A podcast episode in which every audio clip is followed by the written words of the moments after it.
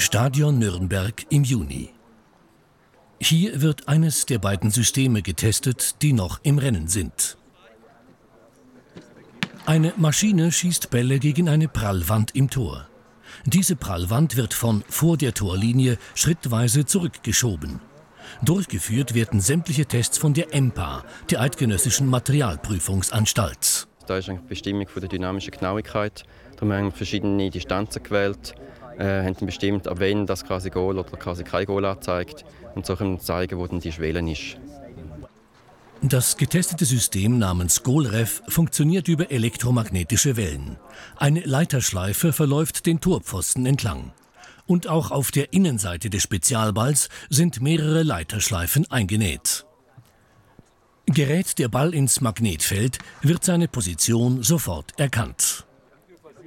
Am Institut von Albert Heuberger wurde das denkbar einfache GOLREF-System entwickelt. Es ist so ähnlich wie diese Warnsicherungen im Kaufhaus, ja, die, wenn man an so einem Lesegerät vorbeigeht, wenn es dann piepst, ja, da wird auch nichts anderes gemacht, als so eine äh, Spule wird in die Nähe von einem Lesegerät gebracht. Ja.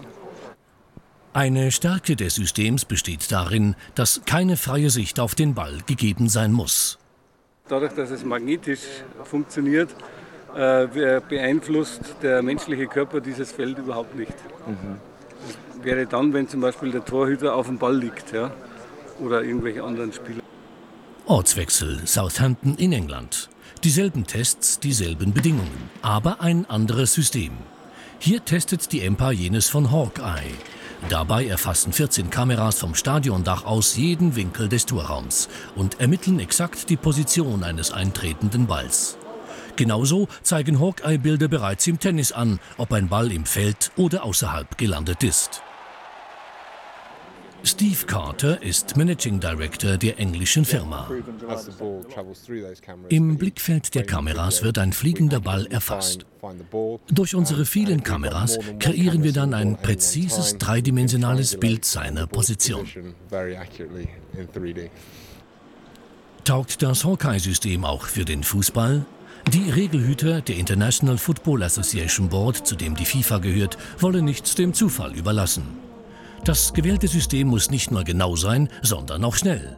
Das ist in einem Spiel ohne Unterbrüche entscheidend. Im Fußball muss eine Entscheidung praktisch sofort erfolgen. Darum ist für uns eines der wichtigsten Kriterien, dass eine Entscheidung, ob Tor oder nicht, innerhalb einer Sekunde auf der Uhr des Schiedsrichters landet. Sollten beide Systeme die Kriterien erfüllen, könnten durchaus auch beide bewilligt werden. Es stünde dann jeder Liga frei, welches System sie einsetzen will. Und das laut FIFA schon bald. Zuerst ist entscheidend, dass die Technologie funktioniert. Tut sie das und wird sie zugelassen, dann kann sie schon bei der WM 2014 in Brasilien zum Einsatz kommen. Diesen Wunsch hat der FIFA-Präsident mehrmals geäußert. Schon bald könnte sich also die ewige Streitfrage drin oder nicht drin endlich in Luft auflösen.